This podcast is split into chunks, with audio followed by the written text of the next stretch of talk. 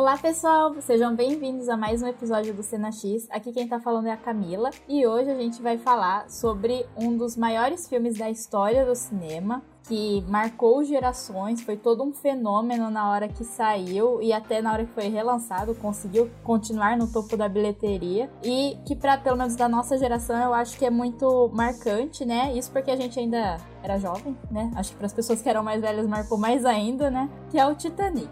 E hoje eu tô aqui com a Amanda e o Matheus. Oi, pessoal, mais uma vez aqui no Cena X. Então, como a Camila já disse, hoje a gente vai navegar aí pelas águas do Titanic, falar um pouco sobre esse clássico moderno, né? Que realmente é um dos maiores filmes aí do cinema e tem bastante coisa, eu acho, pra gente comentar. Então, vamos nessa. Oi, pessoal, aqui é a Amanda e vamos conversar sobre esse filme que, né, foi uma. Foi bem marcante na tela quente também, marcou a televisão e todas as pessoas dessa época. E vamos lá conversar sobre esse filme. Bye.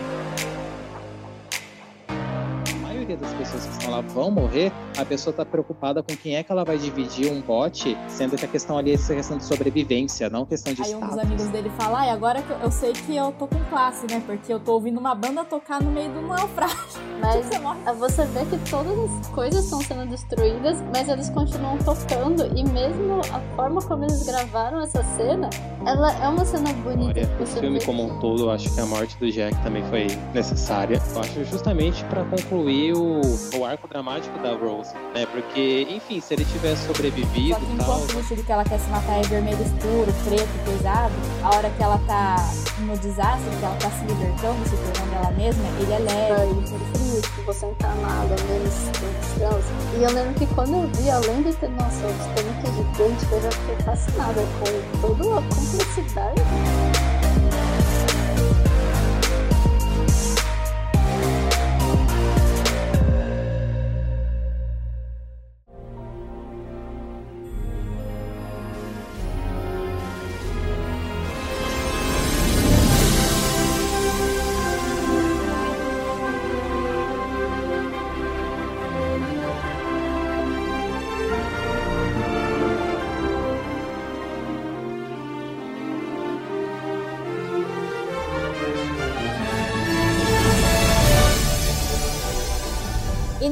Iniciando, né, passar um pequeno panorama sobre o que é Titanic, caso alguém que esteja ouvindo esse podcast não saiba sobre o que é, né? A gente acompanha a história do naufrágio do navio Titanic, que aconteceu no dia 14 para 15 de abril de 1912. E a gente acompanha a perspectiva da Rose, que tá embarcando, saindo da Inglaterra para ir para os Estados Unidos e lá ela vai se casar com um cara que ela não gosta e ela acaba se apaixonando pelo Jack. E aí a partir disso o filme se desenrola, né? E eu queria ver com vocês, tipo, quando foi que vocês viram, né? Normalmente a gente sempre começa, ai, qual é a sua experiência, mas eu queria saber quando vocês viram. Vocês viram no cinema, viram em VHS? Como que foi esse rolê, assim, a primeira vez que vocês assistiram? Vocês lembram? Eu lembro que o filme foi lançado em 98, né? Em 98 eu tava com 6 anos de idade, então, tipo, sem condições de ver o filme. Mas eu lembro que a minha irmã, ela tava vidrado, assim, que a minha irmã bem mais velha do que eu, né? São quase 10 anos de diferença. E ela tinha um pôster do DiCaprio, assim, sabe? Então eu imagino que foi aquela loucura. Eu sei que ela foi ver o filme mais de uma vez no cinema, né? Aí os anos se passaram e passava, que nem a Amanda já comentou, o Titanic na TV, né, e tudo mais. Só que assim, de fato mesmo, quando eu fui assistir o filme com uma certa idade para ter noção do que é que aquilo estava sendo mostrado pra gente, né, devia ter por volta de uns 12, 13 anos, alguma coisa assim do tipo. E realmente é uma obra que fascina a gente pela grandiosidade. Tudo no Titanic é realmente enorme, né? Tanto a questão de construção de, de cenários, enfim, de efeitos, e que é uma produção realmente muito bárbara. Mas é, eu lembro que quando eu era mais jovem, assim, né, meio que criança, passava algumas partes assim na TV, eu ficava chocado com a cena do navio afundando, porque querendo ou não me marcou aquilo, né? Que era desesperador ver aquela quantidade de água entrando, as pessoas meio que se afogando, correndo nos corredores cheios d'água. Mas é, é um filme que impressiona. Que nem quando eu assisti assim algumas partes quando eu ainda era meio pequeno, né? Fui ver depois de adulto ou adolescente, enfim. Mas é, te impressiona bastante. E eu revi, né? Pra gente poder gravar aqui o episódio, que fazia muito tempo que eu não via Titanic. E é um filme que continua impressionando, né? Por toda a magnitude dele. Eu acho que o James Cameron, quando ele pega uma coisa para fazer bem feito, ele faz questão de fazer muito bem feito, né? Eu acho que ele é um diretor que realmente ele faz as coisas para ser notado. Ele não gosta de ser despercebido que nem no caso o Terminador do Futuro, é, o Titanic, o Avatar, ele tem assim os determinados hiatos que ele fica meio que parado, né? Mas quando ele volta com uma produção, é uma produção sempre muito grandiosa. E rever o Titanic foi muito bom, foi bem interessante. A gente vai falar mais sobre a história do filme sobre o decorrer. Mas assim, sobre os meus primeiros contatos com o filme é basicamente isso. Bom, quando eu quando lançou eu era bem pequenininha também, sem condições de poder assistir no cinema. Mas eu sempre gostei. Eu não lembro quando foi a primeira vez que eu assisti, mas eu era bem viciada no Titanic quando era mais nova. Então, assim, todas as minhas memórias são de reassistir. E toda vez que passava na TV era: Meu Deus, vai passar Titanic, eu vou assistir de novo. Então eu fiquei reassistindo muitas vezes. Eu até brinquei da tela quente, porque Titanic, pelo que eu me lembro, não passava na sessão da tarde, era sempre os filmes da noite. E sessão da. É, tela quente era um dos filmes famosos, né? Da modinha. E eu gostava bastante, achava bem interessante. E realmente isso que o Matheus falou é muito isso, porque você vê o quão, assim, o quão elaborado e bem produzido foi. E acho que não só também na questão, ah, o tamanho do navio, que era impressionante, todo o tamanho do set, várias coisas. Mas eu acho até os detalhes que eles colocaram na história. Porque você vê que é alguma coisa assim muito bem pensada e muito elegante. Eu acho até legal que tem um pouco de contraste, porque você vê o Jack, ele era, tipo, ele não tinha nada, ele era pobre e tudo, mas ela tinha muito dinheiro, você via, tipo, os carros transportando umas coisas, tipo, super chiques, o, o hall do cruzeiro mesmo, do Titanic, era muito lindo, era tudo, assim, muito chique mesmo. Você fica assim, gente, olha esse navio, parece um castelinho, mas que fica nadando. Era tudo muito bonito, muito bom. E até as músicas eu acho bem impactante, assim, nossa, realmente a história é bem legal e a produção é muito perfeita. Nossa, demais. Sim, é. A, a primeira vez que eu vi, eu não lembro quando foi exatamente, só que eu tenho uma prima mais velha, que ela deve ter mais ou menos a idade da irmã do Matheus, e aconteceu a mesma coisa com essa minha prima, sabe? Ela ficou viciadíssima. Tipo, fui falar com ela ontem e ela disse que ela acha que ela foi, tipo, umas 5, 6 vezes no cinema ver. Porque o Titanic ficou muito tempo em cartaz porque as pessoas continuavam indo ver, né? Tipo, ninguém queria parar de ver, as pessoas iam e iam. Enfim, tanto que eu dei uma pesquisada, a... o fim de semana de maior bilheteria dele foi semana 52, que foi no Dia dos Namorados. Quando que isso acontece, né, minha gente? Mas enfim. Então, ela tinha os, o VHS, né? Que era duas fitas. E aí ela não parava de assistir também. E aí o lugar onde a gente morava era tipo perto, a gente era vizinha, né? Então ela. Eu vivia indo dormir na casa dela quando criança. Inclusive vi, tipo, Chuck, era do pesadelo, todas essas coisas, criança, sabe? Enfim. Porque ela colocava. E aí ela me colocava para ver o Titanic e eu ficava assim, encantada, né? Até. Acho que eu cheguei a comentar em algum episódio que eu ficava um pouco nervosa no Titanic, porque quando eu era criança eu achava que os filmes eram verdade, que tipo as pessoas em tela eram pessoas reais, eram histórias reais. E aí eu ficava revoltada que, tipo, como assim? As pessoas estão morrendo, se afogando e ninguém tá indo lá salvar elas, estão filmando, sabe? Depois, depois, quando eu vi que o Leonardo DiCaprio tava em um outro filme lá, A Ilha. Não A Ilha do Medo, é só A Ilha, que é ele adolescente ainda. Aí eu fiquei tipo, ué, como assim o Jack tá em outro filme? É, aí eu descobri que não era real, tá, gente? Mas tudo bem. Mas realmente, ele passou muito na Globo na tela quente e eu adorava, porque sempre que ia passar a, o narrador lá da tela quente falava vencedor de 11 Oscars. né, anunciando, porque foi um feito. Eu acho que só quando o Senhor dos Anéis ganhou, que ele empatou, na verdade, né? Com Titanic e Ben-Hur, os três ganharam 11 Oscars. Que talvez tenha parado de falar isso, mas enfim. Mas a Amanda falou da trilha sonora e eu vou dizer que ela é gatilho, assim, para mim, sabe? Tipo, eu não posso ouvir essa trilha sonora que eu fico ou triste ou nervosa, dependendo se for a música lá de quando o navio tá naufragando, né? Tipo, pra mim ela foi muito importante, assim, desse filme.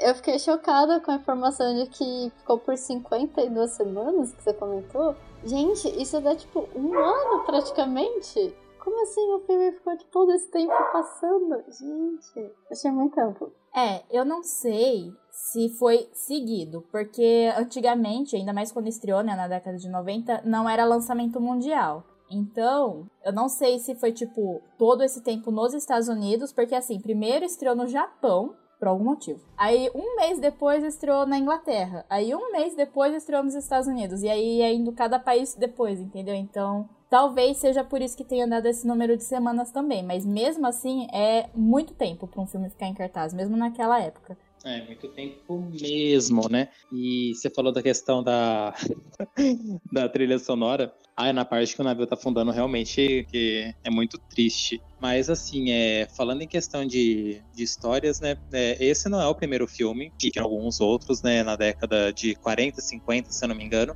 Mas a história, ela é, foi, é uma história inédita. Cada filme é uma história diferente, né? Não é sequencial ou remake ou reboot, alguma coisa do tipo. Então, esse que a gente tá falando é criação própria. Se eu não me engano, acho que foi o próprio James Cameron que escreveu. Depois a Camila pode confirmar se estiver falando alguma besteira. Mas é, eu gosto, assim, porque, querendo ou não, é um filme de romance, né? Nessa visão que é passada pra gente nessa nova versão do, do Titanic, né? E é um gênero que eu não gosto. Não gosto de filme de romance, é... vejo muito pouco. Mas esse é diferente, porque tem muita coisa envolvida no filme, muita coisa assim que eu digo de não cair naquele clichêção, naquele clichê de tipo, ah, historinha de amor que é tudo perfeito. Não, porque tem muita coisa, tem muito empecilho ali no meio para dificultar o contato entre a, o Jack e a Rose, né? Mas é, eu acho isso muito bacana e o filme ele te prende bastante, né? Que nem tava comentando com vocês antes de gravar. Eu precisei fazer uma pausa, né? E a hora que eu vi já tava com duas horas de duração. Falei, meu Deus do céu, achei que tinha passado uma hora e vinte. Então isso é muito bom.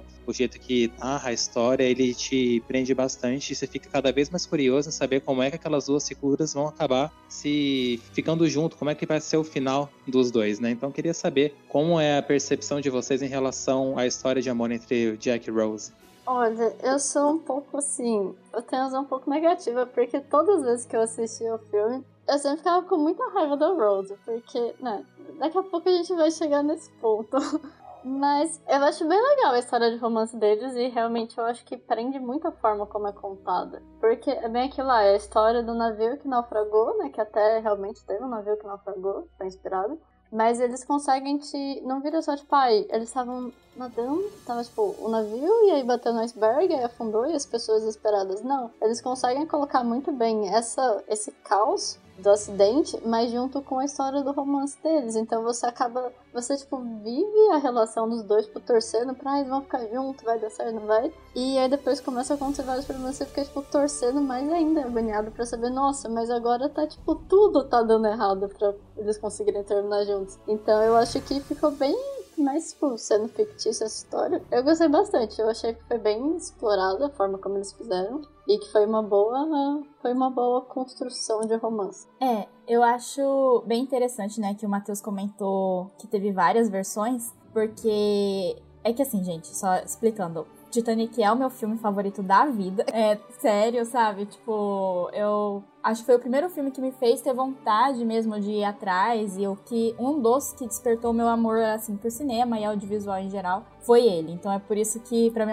talvez seja um pouco difícil de me conter e aí vocês podem me interromper, fiquem à vontade. Mas assim, essa questão de ter várias versões, quando James Cameron foi fazer, várias pessoas estavam achando que ele tava, ai, lucrando em cima da desgraça dos outros, né? Porque, enfim, pessoas reais morreram e não sei o que lá, você vai fazer uma coisa para ganhar dinheiro em cima disso. Só que assim, a primeira versão do filme do Titanic foi lançada 29 dias depois que o Titanic naufragou, tem noção?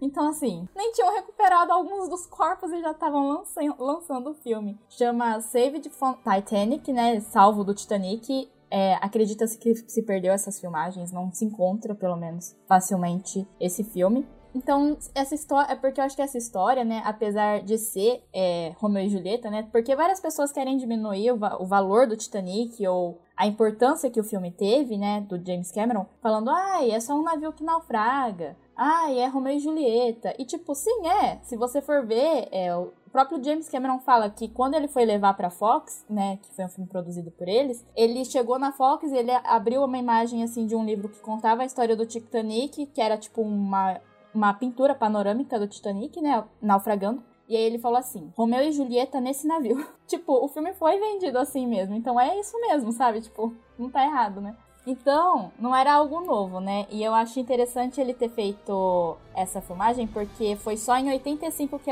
encontraram os destroços, né? Tanto que antigamente se achava que o Titanic tinha naufragado por inteiro. Ele estava inteiro de alguma forma intacto no fundo do oceano. As pessoas queriam, tipo, reerguer o Titanic, sabe? E eu acho que é natural essa história até hoje ser contada e ter muito apelo, porque é um, uma história que, se fosse criar uma história ficcional com base nessa história, é tipo, se você não soubesse que é baseado em fato real, você falaria, nossa, mas é muito drama, né? Porque você tem o maior navio já construído naquela época, com a melhor tecnologia da época, indo na sua viagem inaugural. O capitão tá fazendo a última viagem dele de capitão, porque ele ia se aposentar depois daquela viagem. Sabe? Tipo. é um monte de coisa que acontece que você fica, gente, é, é muita informação, muito rolê aconteceu lá, né? Então eu acho que ele sempre teve essa carga adaptável, né? E eu gosto da inserção do Jack, da Rose. Eu sou do time que eu acho que o Jack tinha que ter morrido mesmo. Eu apoio a morte dele, mas aí depois a gente discute por que eu acho que ele tem que morrer. Porque eu acho que é importante porque o que diferencia.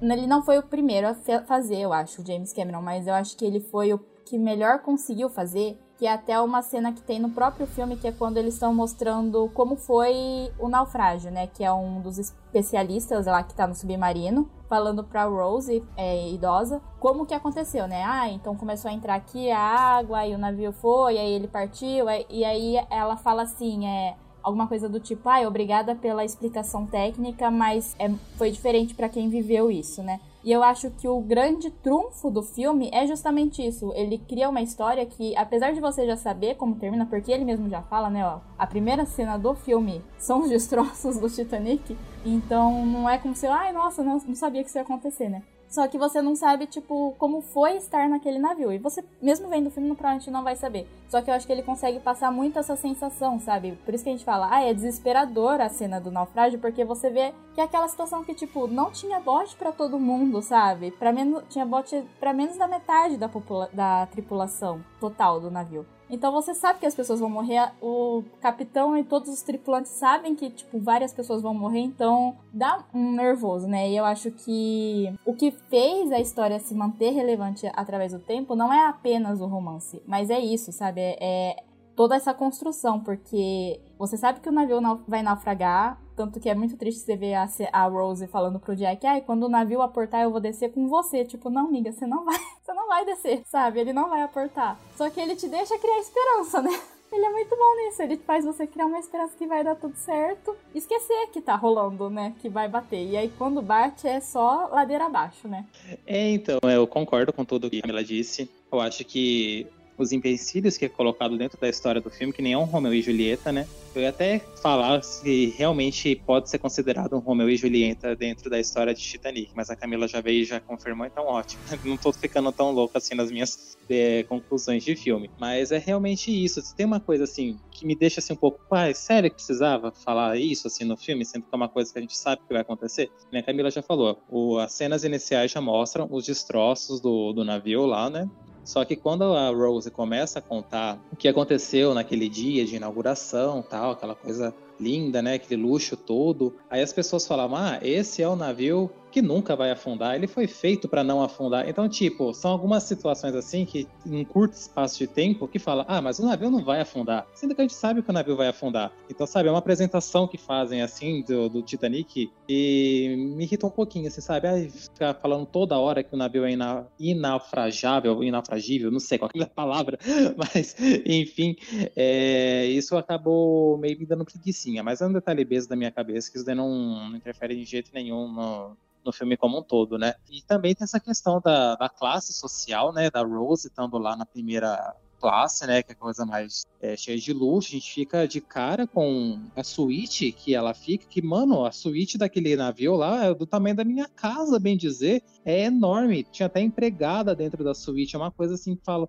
meu Deus do céu, né? Enquanto isso, Jack, né, que vai na, na classe do povão, é um quartinho que ele divide com mais outras três pessoas, né? Então, é, essa divisão social do filme eu acho bem bacana também, porque querendo ou não, a família da Rose, a mãe da Rose, né, eles estão numa situação de falência, em que ela só precisa casar com um cara lá para ela voltar a ter dinheiro. Essa é a grande preocupação da, da mãe da Rose, né, que é uma mulher falida que vê a única esperança em sua filha casar com um homem rico para não perder todos os luxos que ela teve no decorrer da sua vida como um todo. E eu amo aquela parte do filme onde a mãe da Rose tá para entrar no bote e ela questiona, ah, mas estão é, colocando as pessoas de acordo com a classe social?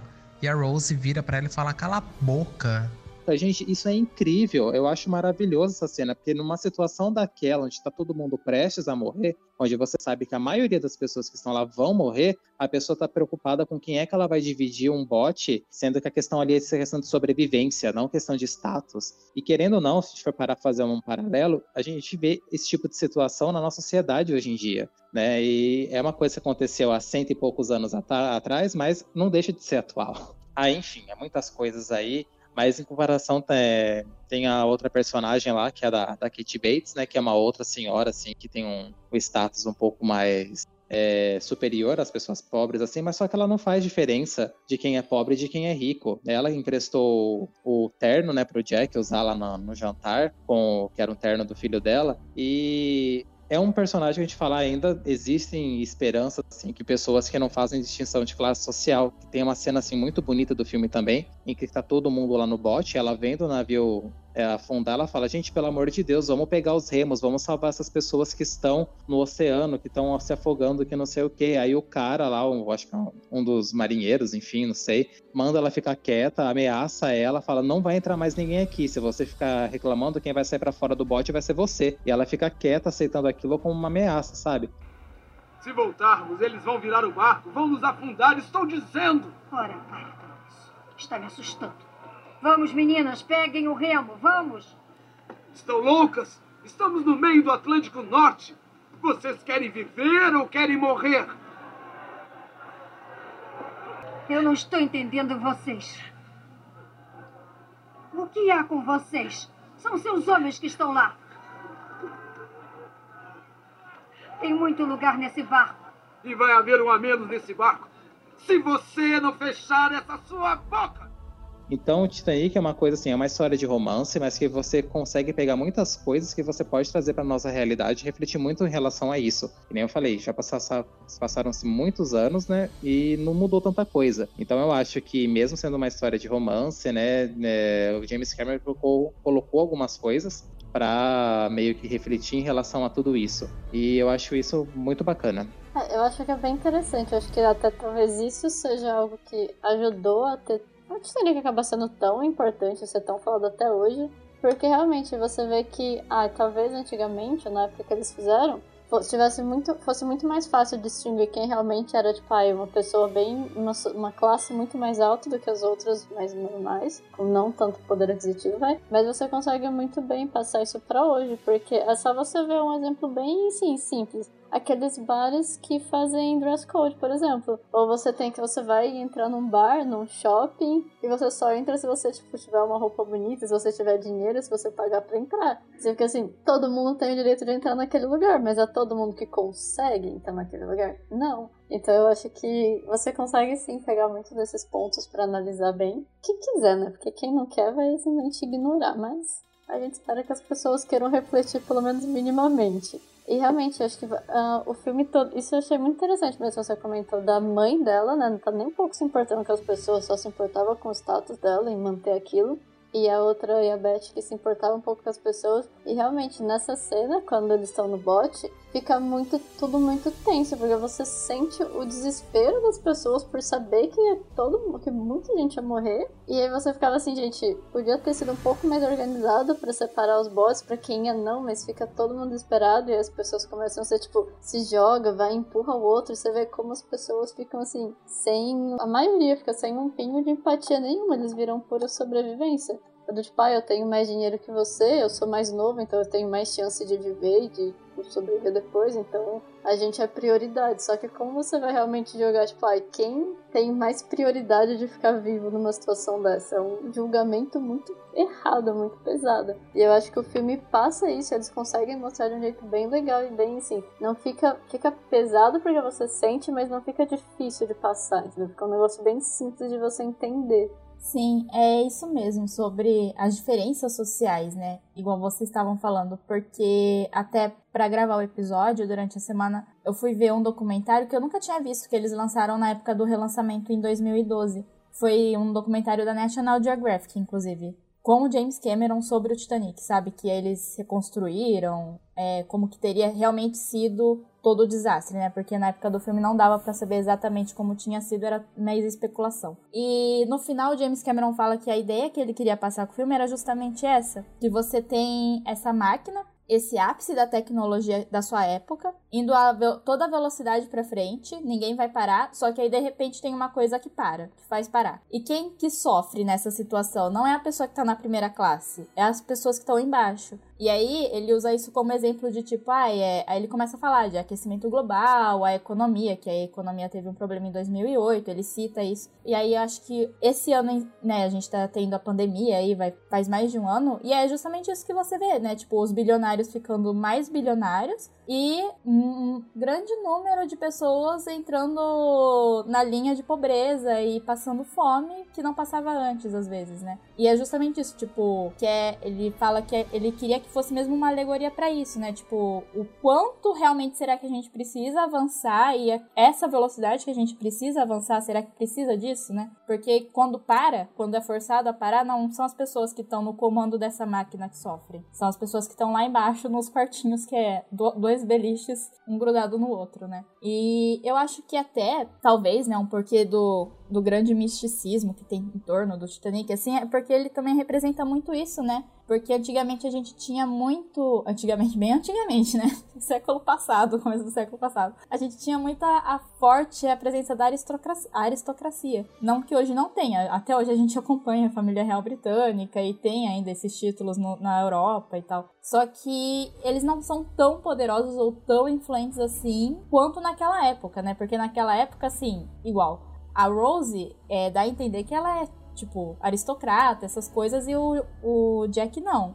Naquela época, se você, se o Jack abordasse a Rose para falar, tipo, alguém da classe social do Jack abordasse alguém, alguém da classe da Rose para falar sem ter sido chamado antes, podia ser preso. Sabe, eram umas coisas nesse nível. E aí, depois do Titanic, aconteceu a Primeira Guerra Mundial, que foi quando começou mesmo, né? Aí foi a ascensão da burguesia e começou mesmo, tipo, ter mesclar mais as pessoas, as classes, ter mais. É, flutuar mais, né? Entre as classes. Então eu acho que ele simboliza também o fim de uma era, né? Tipo, todo, porque inclusive é uma das cenas que eu acho mais bonitas, que é no final lá, quando uma das últimas músicas que a banda tá tocando, que mostra tipo a louça caindo, os móveis sendo destruídos, porque é isso, você vê toda esse essa riqueza, esse luxo, essas coisas maravilhosas e tipo, nada disso importa, sabe? A hora que o navio naufraga vai ser tudo destruído do mesmo jeito. Mas tem uma observação só que eu quero fazer dessa cena, porque é realmente muito marcante, mas você vê que todas as coisas estão sendo destruídas, mas eles continuam tocando, e mesmo a forma como eles gravaram essa cena,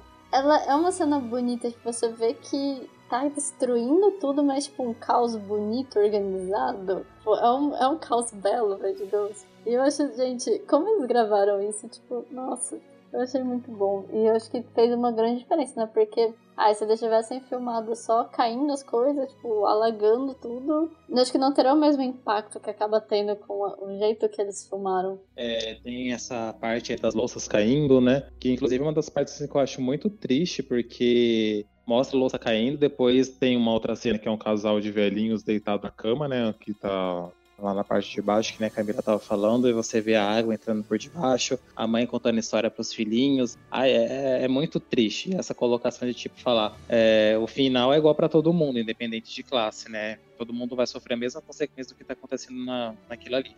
Mas uma coisa que a Amanda fala, acabou de falar, é a questão da produção mesmo do Titanic, que é uma coisa assim, absurda. Você vê aquilo e fala, meu Deus, como é que realmente eles filmaram aquilo, né? Eu, assim, a, primeira cena ontem, quando eu tava revendo o filme, que eu falei, caraca, mano, que, que demais. É a cena que mostra a parte mecânica do, do navio, né? Que tem os operários lá é, colocando fogo na caldeira para mexer na parte de vapor, que era um navio movido a vapor, né? E falava, meu Deus, olha esse maquinário, mas como, como é que é esse maquinário? Será que eles entraram num navio de verdade para fazer isso daí? Será que aquilo foi montado? Né? Porque é uma magnitude tão grande para você realmente ter aquela sensação de que o navio ele era realmente monstruoso, né? Eu imagino como é que não foi ter visto Titanic no cinema numa tela grande para imersão ser muito maior do que a gente vê na nossa televisãozinha convencional, né? Mas é outras coisas que eu fico pensando assim, aquelas cenas lá que a Rose tá para salvar o Jack, né, que ele tá preso, que ela começa a andar nos corredores lá, começa a encher de água, ora o corredor tá estável, ora o corredor já tá mais inclinado, a água vai, as luzes começam a explodir por causa da, da parte elétrica, né? Aí tem uma parte que os dois estão praticamente com a água até o teto, né? Eles ficam pulando assim para pegar oxigênio para sair daquela parte, pegar a escada. Eu falo, gente, que doideira! Como é que é a produção desse filme? É uma coisa assim que fala, caraca, é muito louco, é muito real, é, é, é irreal. Então, é, a Camila deve ter mais detalhes sobre a produção Titanic, então eu queria saber um pouco mais sobre essas informações. Sim, tenho. Aqueles, tenho mais informações. É, só, antes de passar as informações, só queria comentar, né, que vocês falaram da banda tocando, do casal que tudo isso são coisas que aconteceram de verdade. A banda realmente tocou até o final, ou até quando eles conseguiram tocar. E eu adoro, tem, é uma das frases que eu mais acho engraçado, que é quando um dos amigos lá do Jack, quando eles conseguem passar pela barreira, né? E subir, aí um dos amigos dele fala, ai, agora que eu, eu sei que eu tô com classe, né? Porque eu tô ouvindo uma banda tocar no meio do naufrágio. Tipo, você morre com classe, pelo menos, né? É, isso realmente aconteceu. E aquele casal, eles são a Hilda e o Isidore Strauss, é um casal real que era para ela ter entrado em um bote, só que ela se recusou a entrar enquanto ele não entrasse também. E ele falou que ele não ia entrar enquanto ele não visse, tipo, várias outras pessoas entrando, todas as mulheres e crianças entrando. Então ela deu o lugar do bote dela para empregada que tava com ela e eles voltaram para dentro do navio para morrerem juntos. Enfim, e eu acho muito bonitinho, né, ele ter colocado isso no filme. Mas realmente sobre a produção é uma produção que, assim, na verdade, quase que acabou com a carreira do James Cameron, né? Porque ele não apenas estourou muito o orçamento da Fox, que a Fox deu para ele. Eles tiveram que pegar um empréstimo com a Paramount, então a Fox teve que ceder os direitos de distribuição para a Paramount lá nos Estados Unidos, para eles derem mais 65 milhões para poder finalizar. Não foi suficiente. James Cameron teve que hipotecar um monte de casa, fazer um monte de empréstimo para conseguir o dinheiro para esse filme. Então, assim, se o filme não. Inclusive, é lógico que ele deve ter recebido algum dinheiro aí da Fox, da Paramount, não duvido que tenham pago alguma coisa. Mas contratualmente ele não tem direito a nada de lucro do filme, porque ele abriu mão para poder fazer, continuar gravando, entendeu? Porque a Fox falou, tipo, para, a gente não vai mais deixar você gravar. Aí ele falou assim: "Não, olha, eu abro mão da minha parte. Eu não recebo nada por esse filme, mas me deixa finalizar". Então, então na época do lançamento ele não recebeu nada. Né? Tipo, o filme lá ganhando 2 bilhões de dólares e o cara assim. Legal, né, gente? É, então, eu não sei, se o filme tivesse naufragado assim, esquece. E até a própria Hollywood tava. Todo mundo tava achando que ia dar errado, né? Ia ser uma coisa tipo apocalipse sinal, né? Porque atrasava, era para ter lançado em 96, foi lançar em dezembro de 97, sabe? E daí todo mundo ficava tipo, ai, tá naufragando o Titanic, sabe?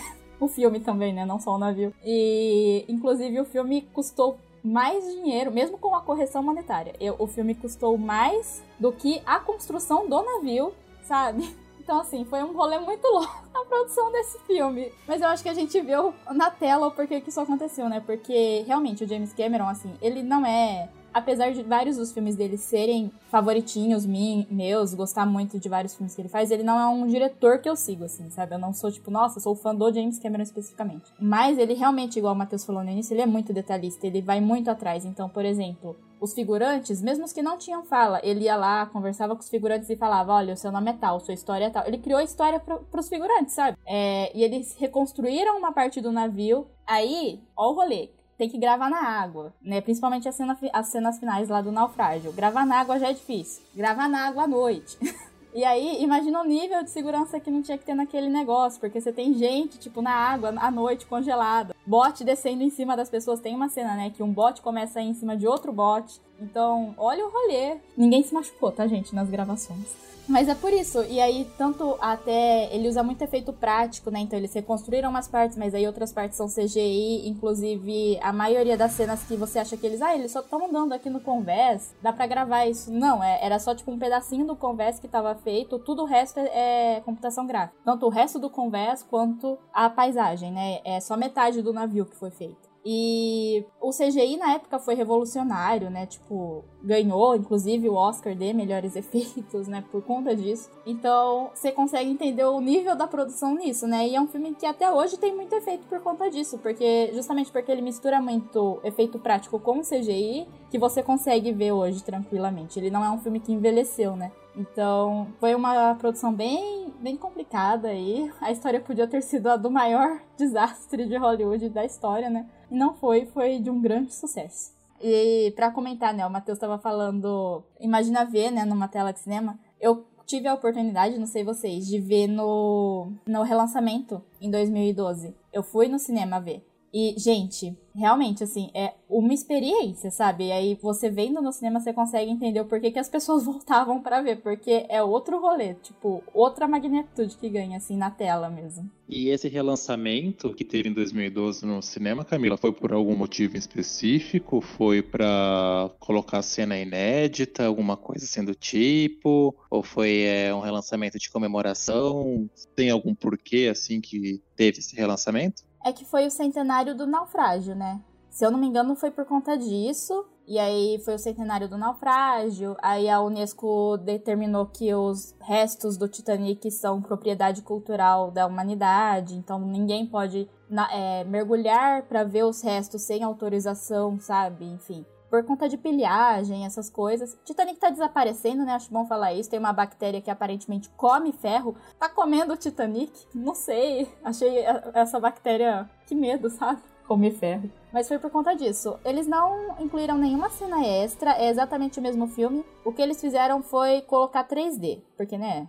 Tava na, no boom do 3D em 2012. Mas aí é um 3D diferente que não é aquele 3D que sai da tela, né? É um 3D que dá profundidade para a imagem. Então, aumenta a profundidade na imagem mesmo que já existe, sabe? Uma coisa assim. Ficou bom, eu lembro que quando eu vi eu ficava, uau, olha a profundidade desse filme. É, mas eles não colocaram nada extras. Eu acho que eles melhoraram alguns efeitos. Tanto que até acredito que a de 2012 seja a versão que tem no Blu-ray, né? O Matheus disse que encontrou até na internet uma versão que comparava, né, o lançamento original com a versão do Blu-ray. Então, acho que eles devem ter feito só isso, mas de resto não acrescentou nada. Teve Premiere de novo, aí foram lá né, em Londres, aí tanto que a Kate Winslet fala que ela ficou feliz de poder ir na Premiere porque ela tava doente quando estreou originalmente na década de 90 e ela não foi na Premiere, né? Então ela falou que ela ficou feliz que finalmente ela tava indo na premiere do Titanic, sabe? Aí teve a orquestra tocando a trilha sonora ao vivo enquanto passava o filme, enfim, todo um rolê aí que aconteceu. Então, eu acho que até quando aconteceu o naufrágio mesmo, né, do Titanic, eu acho que foi no Canadá, porque eu lembro que em 2012 eu não cheguei a assistir o, o lançamento, o segundo lançamento, mas eu lembro que eles lançaram até várias coisas comemorativas, tipo, tinha até selo de do país comemorando 100 anos de aniversário. Aí tinha relançamento de DVD, de, de VHS. Gente, eu fiquei chocada quando eu descobri que o VHS, acho que são duas ou três fitas pra ver o Titanic. Eu fiquei assim, gente, é um filme muito longo. E eu acho isso outra coisa bem interessante, porque se você for ver, é um filme muito longo.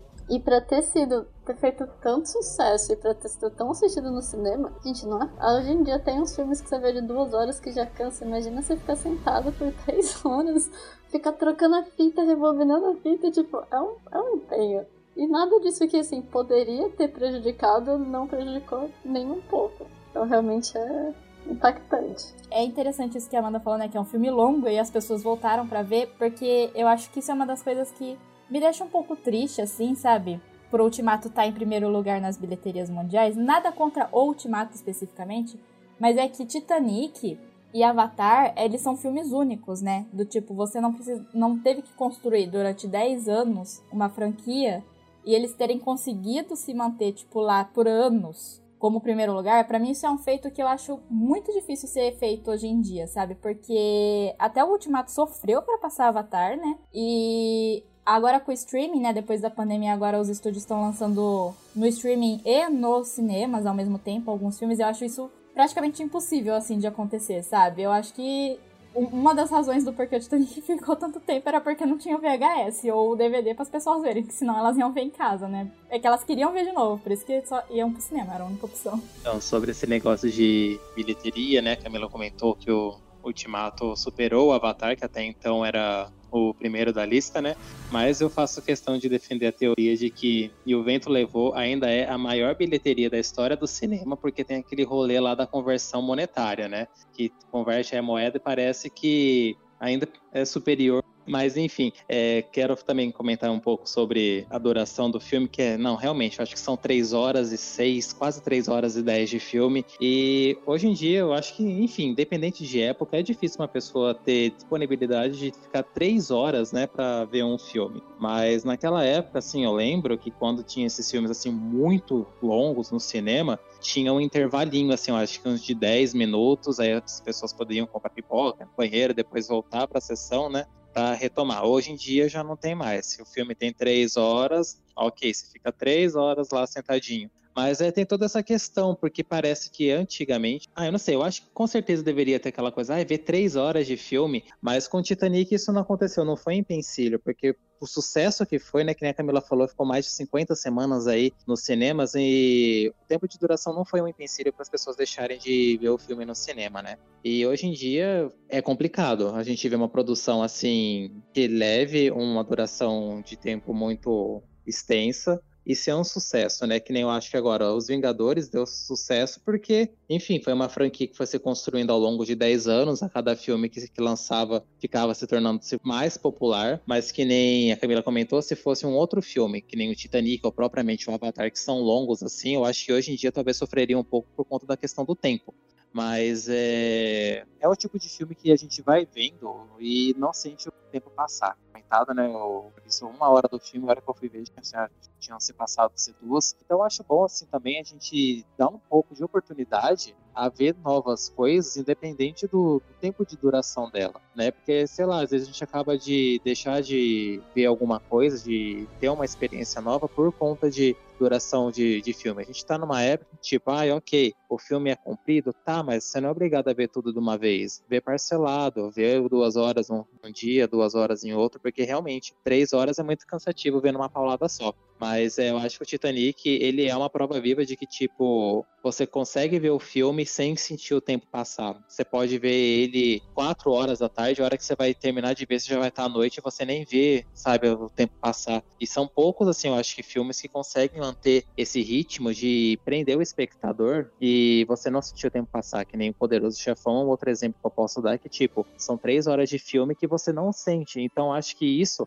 é uma construção de vários fatores. É construção de, de história, de, de produção, tudo aquilo lá tem que estar muito bem alinhado para que a pessoa não fique cansada ou desinteressada em ver tudo aquilo que está acontecendo. Mas é uma obra assim que realmente vale a pena ser assistida, independente de duração de tempo, porque muitas produções às vezes acaba excedendo o tempo em filmes que não eram necessário ter um tempo muito comprido, né? A gente vê que tá puramente lá por injeção de linguiça, para, enfim, não sei o porquê, e que não é o caso de Titanic. Ele apresenta tudo que tem que apresentar em três horas e você vê que são três horas muito bem aproveitadas. É, eu acho que tem um pouco também de a gente ter, por exemplo, antes, na época que foi lançado, não era acho que tão comum ter filmes tão longos. Então, por exemplo, se você for comparar com um filme agora de ter três horas, realmente é um tempo longo, mas a gente tá muito mais acostumado. Até por aí, começou a ter muito mais sério. A gente acostumou a assistir as coisas com uma duração mais longa. Mas eu acho que tem muito também de da gente estar tá meio acostumado numa época que as coisas são muito instantâneas. Porque você vê que nem com o serviço de streaming tudo, é mais fácil. Ah, a gente pode parar, você assiste um tanto, depois você pega, termina, sem problema.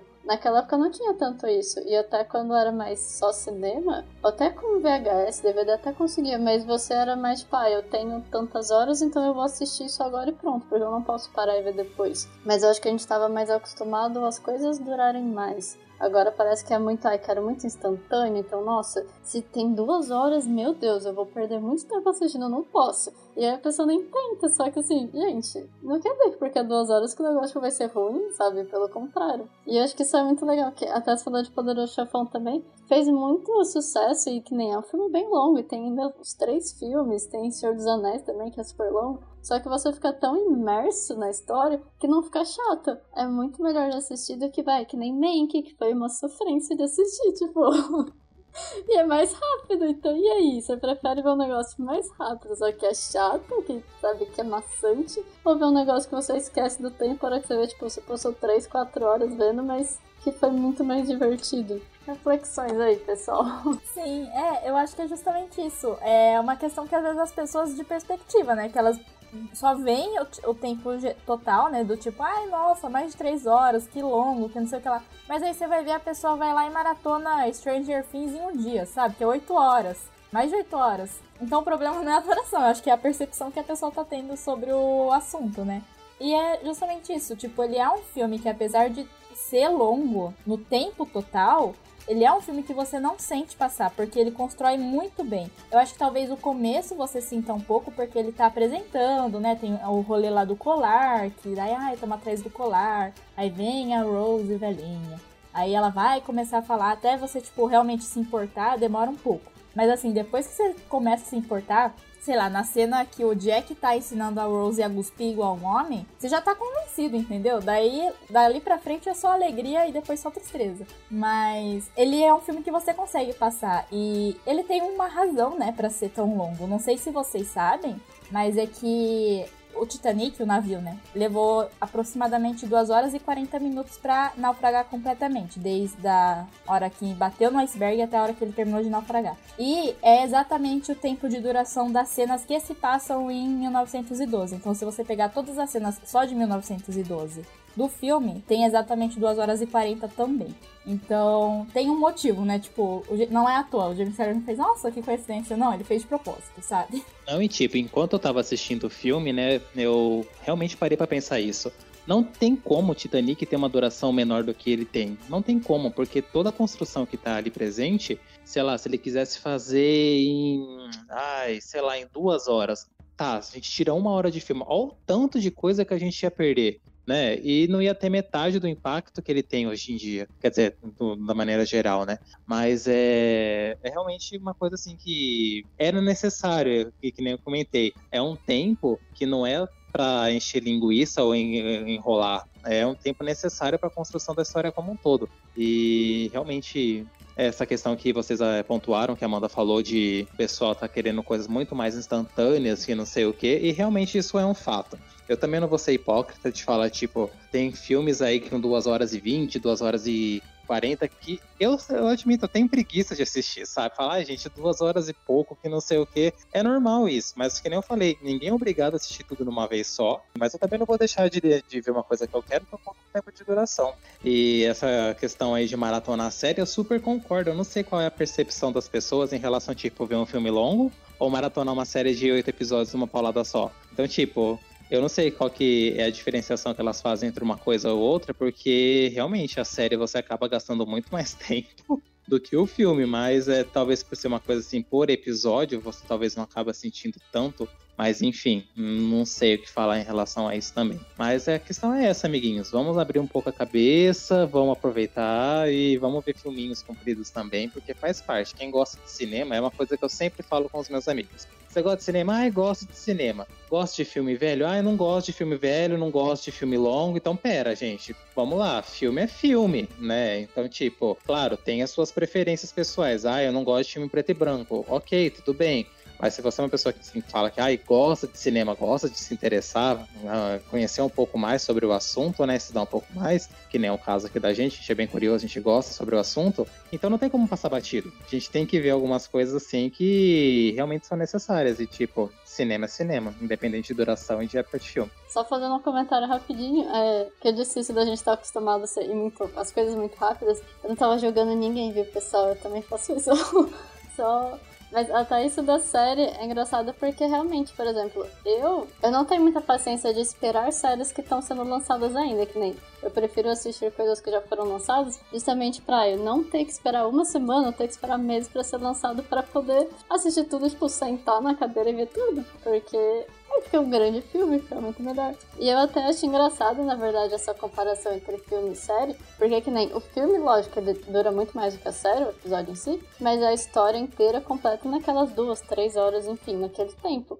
A série não, tipo, vai, se tem quatro episódios, um episódio, bom, normalmente ele sempre vai acabar no clímax do episódio para você querer ver o segundo. E aí, tipo, você fica lá 50 minutos, 30 minutos. E aí acaba e você fica, putz, eu quero saber o que vai acontecer. Aí você vê mais um episódio. E aí a hora que você vê, tipo, você perdeu o dia inteiro assistindo. Então acaba, assim, vai muito da percepção mesmo da pessoa, mas acaba sendo muito mais. meio iludindo, sabe? Você acha que ah, eu vou assistir um episódio de série e vai ser só esse tempinho aí, não. A não ser que você realmente pegue uma série que os episódios são muito não tão relacionados entre si, a história, se não esquece, você vai ver vários filmes em um dia. Mas do que você comentou sobre as pessoas também que gostam de filme, às vezes acabam de pais jogando filmes antigos, não sei o que, é, é realmente bem bem triste, na verdade, isso. Porque eu, acabo, acho que acaba entrando até naquele ponto de ah, animação. É uma animação, então eu não vou ver porque é pra criança. Ou é um filme preto e branco, eu não quero ver porque é muito velho. Ou é tipo um filme estrangeiro, ai, não gosto daquele país. Você fica assim, gente, se você gosta tanto do filme, do entretenimento em si, você tá muito mais se importando com a história, com o que tá sendo passado, do que, tipo, da onde tá vindo, sabe? De que ano foi lançado. Então acho que às vezes o povo acaba segregando demais as coisas. Você fala, ah, eu sou cinéfilo, eu sou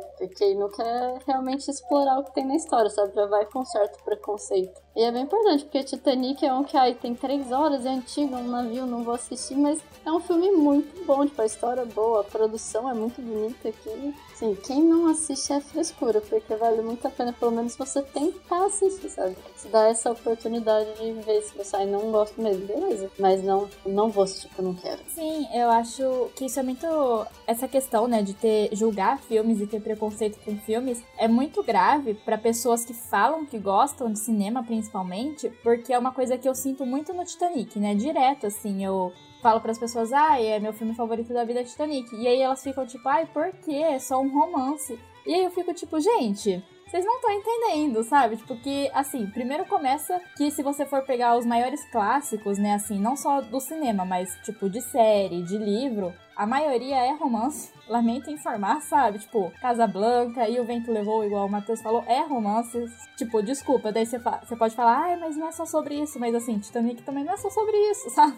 E aí tem muito esse julgamento, né? De tipo, porque até o boicote, né? Não sei se vocês sabiam, mas o Titanic sofreu um boicote muito forte depois do Oscar. Porque ele se tornou muito grande, né? Porque na época, né, era o filme de maior bilheteria, o filme que ficou mais tempo em cartaz naquele ano, o filme que mais ganhou Oscar, o filme que todo mundo gostava, tipo, ele é muito, muito, né? E aí você teve, tipo, jornal mudando a nota, sabe? Tipo, acho que foi a Variety, mudou. Ele tinha dado, tipo, cinco estrelas, aí depois do Oscar deu, mudou pra quatro. mudou sua opinião do filme, ele ter ganhado tanto Oscar, sabe? Porque é isso, né? As pessoas ficam, ai, um filme. Aí isso acontece muito, eu acho, também com essas pessoas mais não sei, é, não é classicista que eu falo, que eu quero dizer, mas o tipo mais puri, puritanas, assim, né? De cinema. Acontece bastante na literatura de, ai, se uma coisa é muito popular, ela não pode ser boa, né? Então, ai, todo mundo gostou muito do Titanic. Onde já se viu, né? Tipo, um filme que uma menina de 14 anos gosta ser bom, nossa. Sabe? Tipo, isso acontece muito e realmente é algo que me irrita, sabe? Tipo, muito. Não apenas no Titanic, em vários outros me irritam. Porque eu acho que é justamente isso que o Matheus falou. Tipo, então você não gosta, sabe? Porque mesmo que tenha uma, a questão da preferência pessoal, cada um gosta das coisas que gosta, tipo, tá tudo bem. Só que aí você se recusar a ver coisas e ficar com preconceito só porque não é aquilo que você gosta, aí já é outra questão, né? É, então, exatamente, fica segregando, ainda mais numa época em que a gente está vivendo, onde segregar é uma coisa que tá todo mundo meio que abominando, né? Então, tipo, vamos refletir um pouco, pessoal. e em relação à, nota do, do filme, Camila, é, eu não vi como que tá no Rotten Tomatoes a, a avaliação dos críticos e do público, né? Porque eu acompanho mais é, no IMDB. Então, eu quando termino de ver os filmes, eu coloco no meu Letterbox, dou a minha notinha e depois eu entro no IMDB para classificá-la também. Eu fiquei passado quando eu entrei no, no IMDB e eu vi que a classificação do Titanic tá como 7.8, porque eu jurava que, sei lá, o filme deveria ser um quase 9 ou 9 assim, sabe? Mas tá 7.8, então eu falei, meu Deus, será que a crítica, alguma coisa assim na época que foi lançado, não gostou? Porque, tipo, eu não consigo entender essa nota assim, 7.8 para um filme do Titanic. Ok, gosto é relativo, né? Mas realmente parece que cheira boicote nisso. É, então, menino, eles realmente mudaram a nota, você tem noção? Os jornais da época voltaram atrás na nota, sabe? Só porque, tipo. Enfim, gente, me, não, pra mim não tem outro nome além de boicote isso, né? Tudo bem. É o famoso, assim, o vulgarmente conhecido como recalque, né, gente? Não queria fazer sucesso, fez sucesso, então não, não gosto mais. Simples. É aquele rolê, né, de tipo, ai, eu gostava dessa banda antes dela ser popular, sabe? Como se diminuísse o valor, né? Tipo, porque agora que é popular não posso mais gostar. Ai, gente, socorro.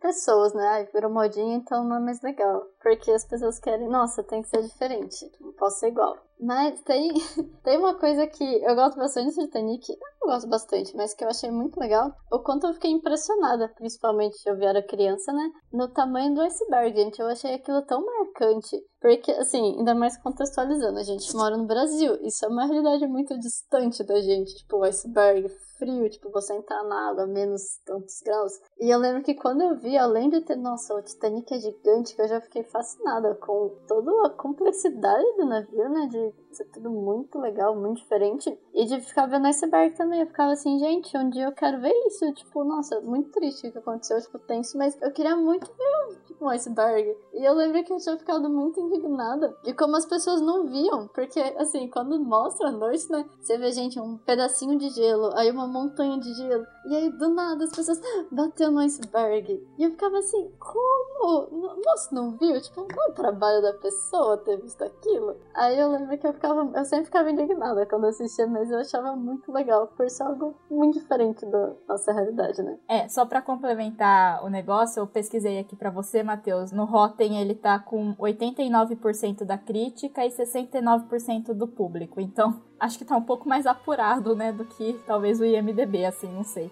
É, mas essa questão que a Amanda falou, realmente, né, entra nos outros fatos sobre o naufrágio do Titanic que parece que foi inventado, mas não foi. Que os vigias perderam os binóculos a vigiar o mar. Sabe? Ai, gente, é muita coisa, né? Mas realmente é muito grande e eu acho que é uma sensação, né? Que eu tinha muito, eu acho que eu revi tantas vezes, hoje eu não tenho mais essa sensação, mas eu tinha muito quando eu era criança e mais nova, assim, né? Que mesmo sabendo que ele batia e naufragava, a hora que tá tentando virar o navio, eu ficava tipo, mais um pouquinho, sabe? Tipo, só mais um pouquinho, assim, sabe? E vocês conseguem, né? Porque passou assim, tipo, na lateral, sabe? Era só, só um pouquinho, assim, uma régua de 30 centímetros resolvia ali. Mas. É, um fato curioso, né, é que naquela época, acho que tem até um diálogo no filme que eles falam, ai, o mar tá calmo hoje, tá bem calmo, nunca vi um mar tão calmo, alguma coisa assim, né? E não sabia assim na época, e hoje você sabe que se você tá navegando muito no norte ou muito no sul e o mar tá, o oceano ou o mar tiver muito calmo, é porque tem iceberg grande perto, entendeu? Na época não sabiam, e achavam que isso era uma coisa boa, do tipo, uh, o mar tá muito calmo. Mas não é bom, tá, gente? Então fiquem atentos. Eu acho que assim, a palavra iceberg, todo mundo ficou sabendo que existe por conta do Titanic, né? Que assim, todo mundo sabe o que é um iceberg. É, e realmente eu tava revendo assim o filme, né? Tals lá, os carinha tava lá na, na vigia, estão conversando, vendo o, o, Jack dar uns pega na Rose lá, haha, que engraçado. A hora que eles olham pra frente, tá lá um negócio. Aí falo, meu Deus do céu, caramba, e aí, sabe? Mas realmente, a Camila me explicou aí que eu realmente não sabia que eles não tinham o binóculos para poder ver o iceberg, então faz sentido eles terem notado assim tão em cima da hora, né? Mas é, ficava pensando, gente, será que navio não tem farol, alguma coisa assim do tipo, poder iluminar o que tem na frente? É a mesma coisa, avião tem buzina, sabe? Pra quê? Mas tem. Então, é umas coisas assim que eu fico pensando. Mas é realmente assustador, né? Porque aquela cena lá que eles notam o iceberg, eles começam a mandar todos os sinais para parte da operação, jogar o navio pro outro lado para desviar, para não bater. É muito tensa, porque a hora que batem, assim, tem o choque entre o iceberg e o navio, a princípio parece que eles têm uma noção de que, tipo, ah, bateu, mas não aconteceu nada, que não sei o que, acho que tá de boa. Mas aí depois, a hora que a cara que projetou lá o navio, ele pega lá a planta, abre na mesa, fala, ó, oh, tá acontecendo isso, tal, tal, tal, tal, daqui uma hora, uma hora e pouco, o navio vai estar tá embaixo d'água. Então, eu imagino o quão tenso que não, não foi a reação atual, né? Porque eles soltavam também aqueles fogos de localização, tanto é que tem uma cena que eu acho que, ai, aperta muito o coração, que eles soltam aquela sinalização lá, né? E naquela imensidão do oceano tudo escuro, e tipo, é um pontinho assim assim, de nada, de nada. Tipo, não tem ninguém ali. O navio mais próximo tá quatro horas de distância. Então, tipo,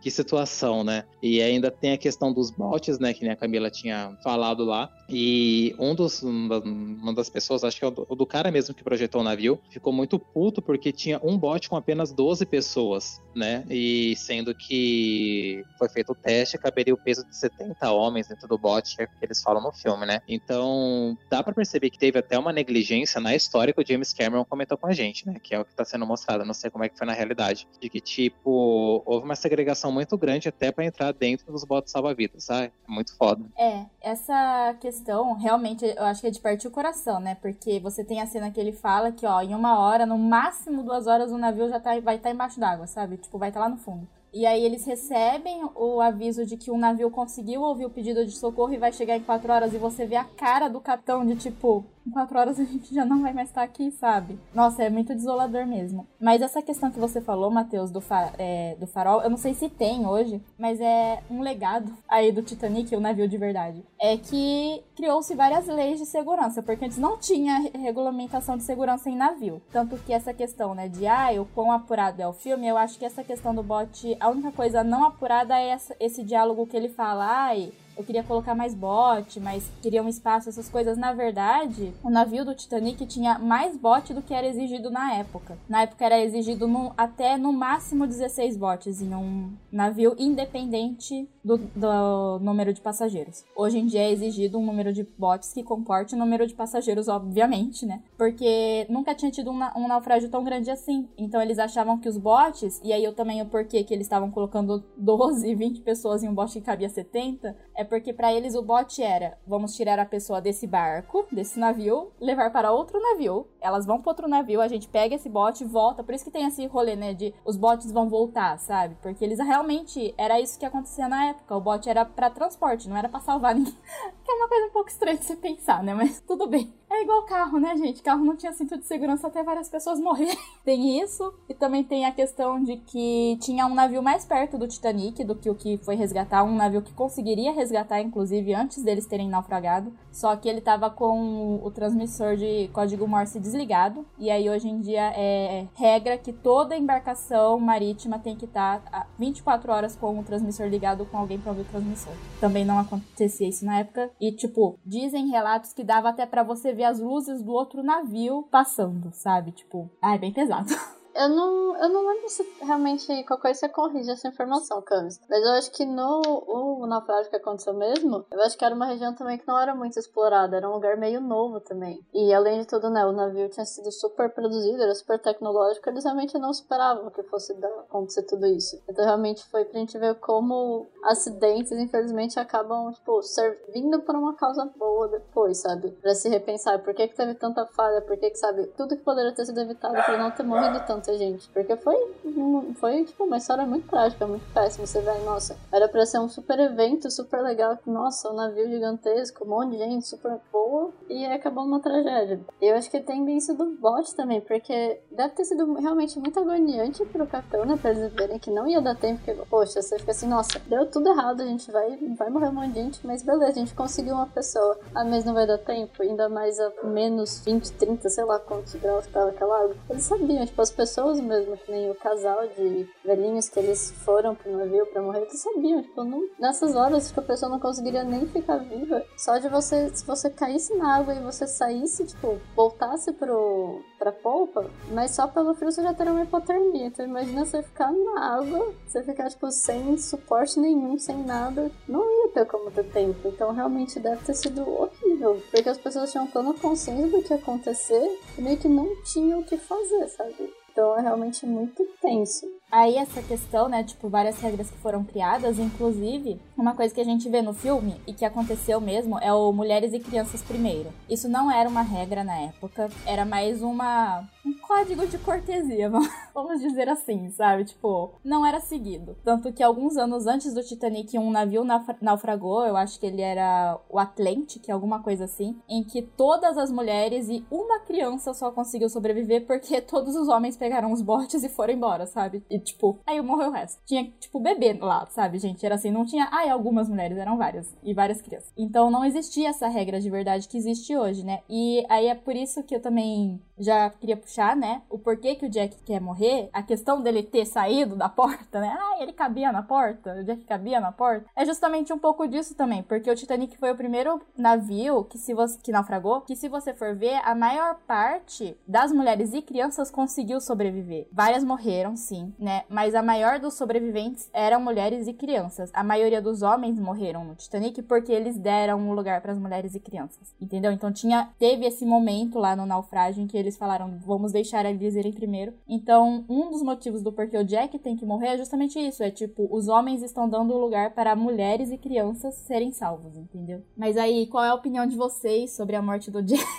Vocês são um time, ele cabia na porta e Rose devia ter deixado trocar de lugar com ele ou não? Ai, olha, eu acho que assim, o filme ele tem uma carga dramática muito grande por tudo aquilo que tá acontecendo, né? As pessoas morrerem, enfim, você vê uma obra naquela magnitude que até então era o maior veículo de transporte já construído né, até aquele momento, né? Sendo engolido pelo oceano. Mas eu acho que. Eu também concordo com a Camila. Eu acho para a construção da história, o filme como um todo, eu acho que a morte do Jack também foi necessária. Eu acho justamente para concluir o, o arco dramático da Rose, né? Porque, enfim, se ele tivesse sobrevivido tal, ok, eles poderiam voltar lá, contar a história pro pessoal, enfim. Mas eu acho que não teria o mesmo valor dramático, valor emocional do que com a ausência dele. Tanto é que quando ela tá contando a história para todo mundo, ela fala que nunca tinha comentado sobre a existência dele com ninguém, que ela, ela tava abrindo o jogo com aquelas pessoas ali, tava contando a história do amor da vida dela, que até então ela nunca tinha contado. Enfim, a gente não sabe como é que foi a vida dela depois que ela chegou nos Estados Unidos, é, como ela se estabeleceu e tudo mais, mas eu acredito que foi realmente necessário para construção dramática do filme, para carga emocional. Eu acho que funcionaria melhor do que se ele tivesse sobrevivido.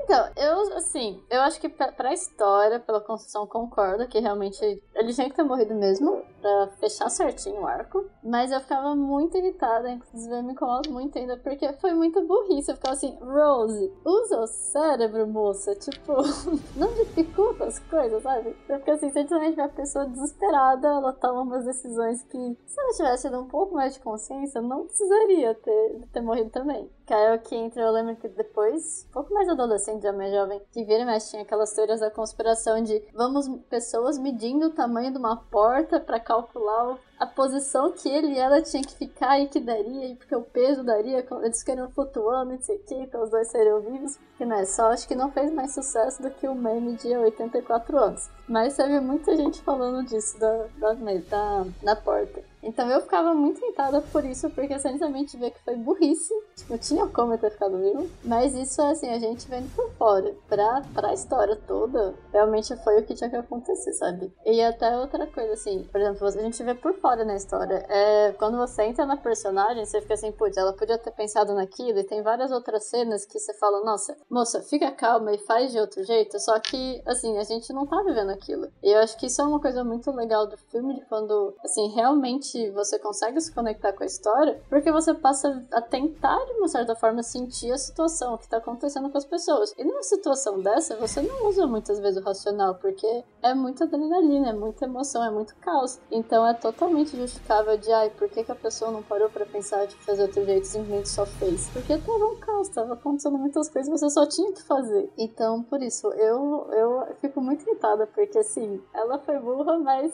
é totalmente compreensível e totalmente justificável. E acho que realmente não teria acabado da mesma forma. Até pelo quesito dramático também, se os dois tivessem saído vivos. Ia ser aquele, ai, teve todos os problemas, teve todo o caos romance, mas deu tudo certo, final feliz pro casal. Mas não foi o que aconteceu, então acho que acabou terminando de um jeito melhor do que se fosse todo mundo vivo. Os dois vivos, por sinal. É, é, é uma coisa que o povo adora falar até hoje, realmente. É tipo, né, entrou pra cultura pop, assim. Tem mais coisa icônica nesse filme, né? 84 anos, eu sou o rei do mundo, sabe? Enfim. Ela jogando o coração lá no o diamante no oceano, enfim. É, só que aí é justamente isso. Tipo, chegou num nível que o Mythbusters, não sei se vocês lembram desse programa, que eles, tipo, é, desbancavam mitos populares, umas coisas assim. Eles fizeram um episódio, chamaram James Cameron, fizeram um episódio para ver se o Jack se o Jack cabia na, na, porta junto com a Rose, sabe?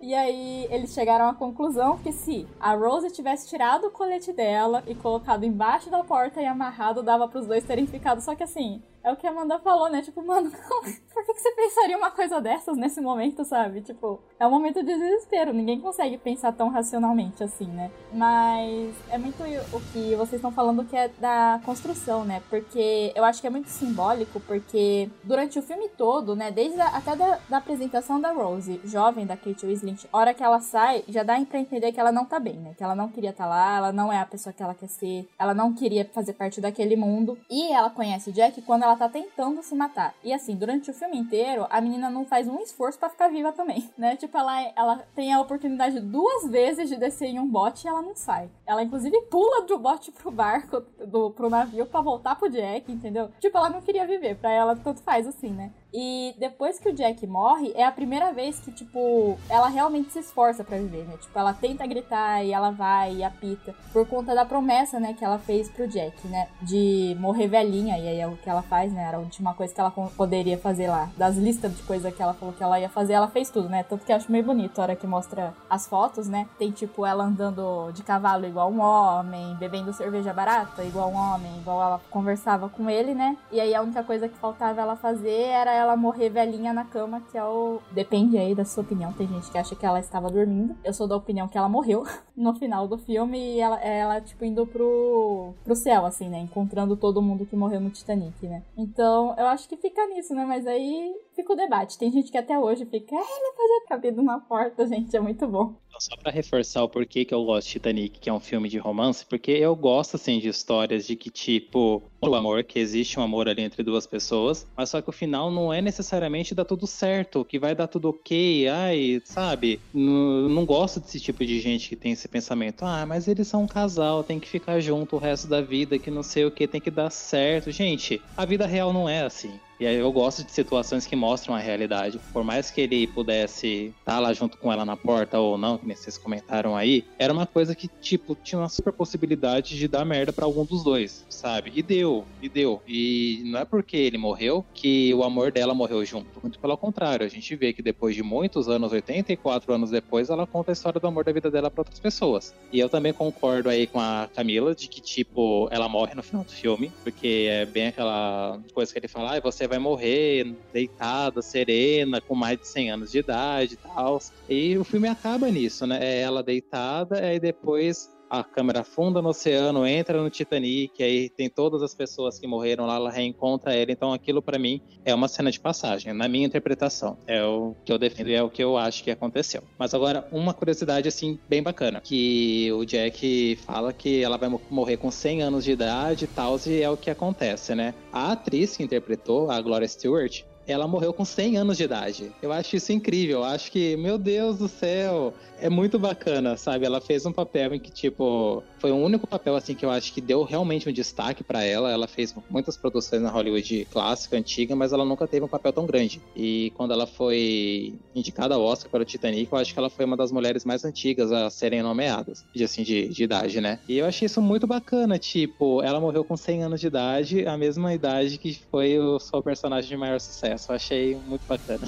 Sim, é muito incrível, porque eu acho que, inclusive, se eu não me engano, foi a primeira vez, né? Essa indicação dela no Oscar. Foi a primeira vez em que duas atrizes estavam indicadas pelo mesmo papel, né? Teve a Kate Winslet em atriz principal, melhor atriz, e ela em atriz coadjuvante pelo papel da Rose, né? Mas eu acho incrível também esse fato que ela morreu com 100 anos. Eu fico assim, quais são as possibilidades? Sabe? Disso acontecer, né? Mas, nossa, eu, quando eu descobri essa info, eu também fiquei chocadíssima. Mas eu acho legal porque ela tem uma cena da Rose que ela tá conversando com o Jack e ela. Acho que ela tá comentando sobre o incidente que ela tentou se matar, né? E ela fala: Ai, eu sei o que você tá pensando. Essa pobre menina rica. E é engraçado porque isso, Pobre Menina Rica, é o nome de um filme que a Gloria Stewart fez. A atriz da Rose velha, entendeu? Então, tipo assim, ai, gente, é muito detalhe nesse filme que eu amo. Nossa, é muito, muito curioso mesmo. Muitas sincronicidades. Ah, teve. Eu não lembrava disso do Oscar das duas terem concorrido realmente é meio surreal pra você pensar nisso.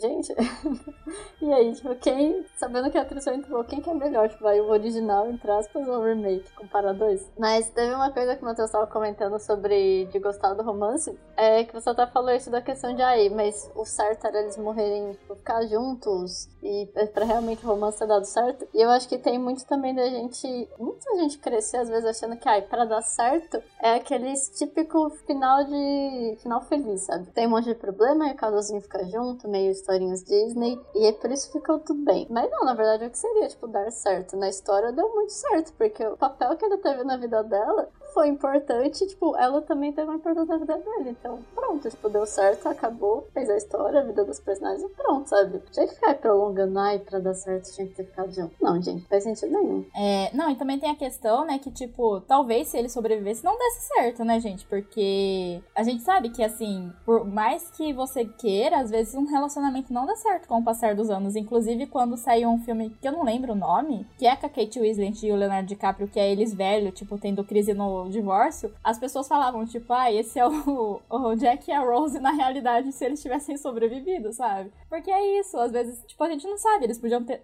também terminar separados, né? Não tem como você saber se eles iam ficar juntos. Sim, mas agora, só pra tirar uma dúvida, que eu acho que você deve ter informação, Camila, voltando a um pouco na hora do naufrágio, a gente viu uma parte do diálogo lá em que, tipo, um dos caras que também projetou o navio falou pro capitão ligar os dois últimos motores para chegar em tempo recorde, para ser manchete lá nos Estados Unidos, para ser notícia e tudo mais. A gente vê que o capitão ele tem uma certa resistência, né? Mas enfim, ele acaba cedendo e segue a orientação lá do cara. E o principal motivo deles não conseguirem desviar do, do iceberg é porque o navio estava com velocidade máxima numa distância muito curta que não daria tempo de ser desviado, né? Então essa parte é, foi ficção do James Cameron ou realmente teve esse rolê do que o navio estava acima da velocidade não consiga desviar? Tem algum relato técnico, alguma perícia em relação a isso, no caso do Titanic? Então, até onde eu sei, isso é um pouco mito. É que assim, vários mitos foram criados, né? Porque, enfim, foi um acontecimento, né, na época, assim. Então, inclusive aquela frase, eu acho que o Rockley fala logo no começo, quando ele aparece, ai, ah, nem Deus afundaria esse navio. Supõe-se que nunca ninguém falou isso, sabe? Tipo, mas existe esse mito de que alguém talvez tenha falado, né? E tem esse mito de que talvez um dos donos do navio tenha pedido para acelerar para ser manchete, né? Mas o inquérito que foi feito na época sobre o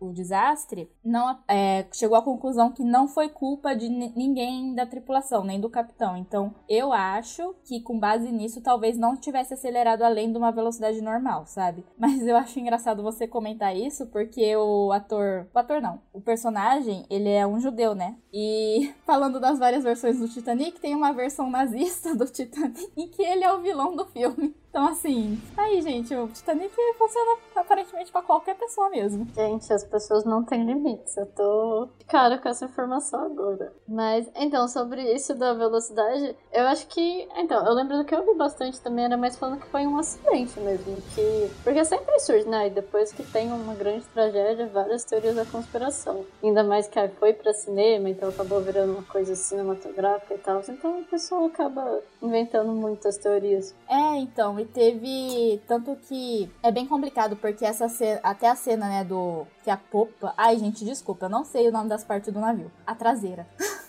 dele ficar em 90 graus assim, não é real, né? Tipo, fizeram testes e viram que talvez ela tenha levantado, tipo, só 20 graus, assim, sabe, da água. Mas é que o que aconteceu muito é que teve esse inquérito e ele é muito questionado até hoje, porque, tipo, por exemplo, vários sobreviventes, a maioria, na verdade, falavam: o navio partiu em dois, o navio partiu em dois. E aí o povo do inquérito foi tipo: impossível, o Titanic não partiria em dois, ele afundou inteiro, sabe? Tipo, a povo tava lá, eles eles viram, sabe? Tipo, entende? E então, não sei também, né? Se dá para confiar muito nesse inquérito. Mas eu acho interessantíssimo. A, a história, né, do navio é muito interessante, assim, para quem tiver curiosidade em, em pesquisar né? Que são vários acontecimentos que né, levaram a isso. Então, eu só ia comentar sobre o personagem do Capitão, que eu realmente me simpatizo muito com ele. Eu acho a atuação daquele ator muito boa, não peguei o nome dele, mas a gente vê tamanha frustração de ter se sente culpado de ter colocado o navio a toda velocidade, se sente culpado de não estar na hora de ter visto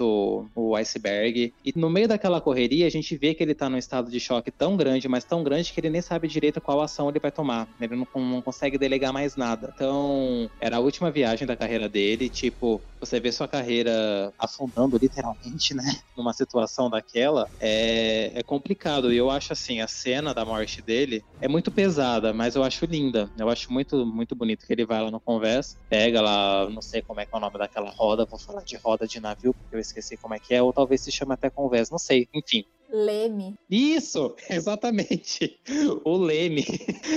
Aí ele fica lá, tal, explode os vidros, entra água. Ai, gente, eu acho muito tenso, mas é um dos personagens, assim, que, que me cativa muito, né? Titanic. É, eu, eu também acho isso, sabe? Tipo, a hora que você começa a ver o peso disso, né? Porque antes dele entrar na cabine dele e morrer, acho que tem uma mãe que aparece com a criança e pergunta para ele, né? Tipo, ai, capitão, o que, que a gente faz? Para onde eu tenho que ir? E, tipo, você vê no rosto dele, assim, não tem o que fazer, sabe? Tipo, o quanto horrível deve ter sido. Mas a cena que me pega dele é a cena final, lá de quando a Rose e o Jack estão se beijando no céu, né? E se você prestar atenção, todo mundo começa a aplaudir, né? Bem bonita a cena. Todo mundo começa a aplaudir. E ele é o último que começa a aplaudir. Tipo, ele espera todo mundo começar a aplaudir para ele aplaudir por último. Do tipo, o capitão é o último que vai, sabe? Ai, não aguento, sabe? Esse filme, gente. Então, muito emocionante, sabe? É, esse filme me traz muitas emoções, tanto que para mim às vezes é difícil, né? Eu fui rever, porque lógico que eu vou procurar uma desculpa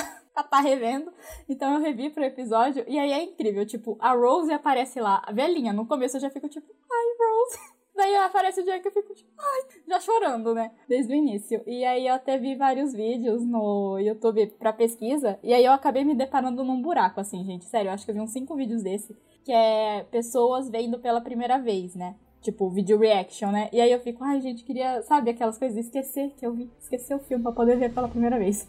Mas enfim. E eu só queria comentar, para finalizar com vocês, o quão bem feito são as cenas, né? Porque a gente falou vários fatos e tal, mas narrativamente, eu, eu gosto muito que o James Cameron usa um efeito. Matheus pode me corrigir se eu estiver usando o termo errado, que é cenas espelhadas, né? Que tipo, acontece uma coisa em uma cena e aí ela vai ser puxada de novo em outra cena no futuro, né? Isso acontece até com o figurino da Rose, né? Então, se você vê o vestido na hora que ela quer se matar, é muito parecido com o vestido da, do final. É o mesmo corte, os mesmos níveis de camada. Só que enquanto o vestido que ela quer se matar é vermelho escuro, preto, pesado, a hora que ela tá no desastre, que ela tá se libertando, se tornando ela mesma, ele é leve, tem cores claras, é lilás, que é a cor que a mãe dela odeia.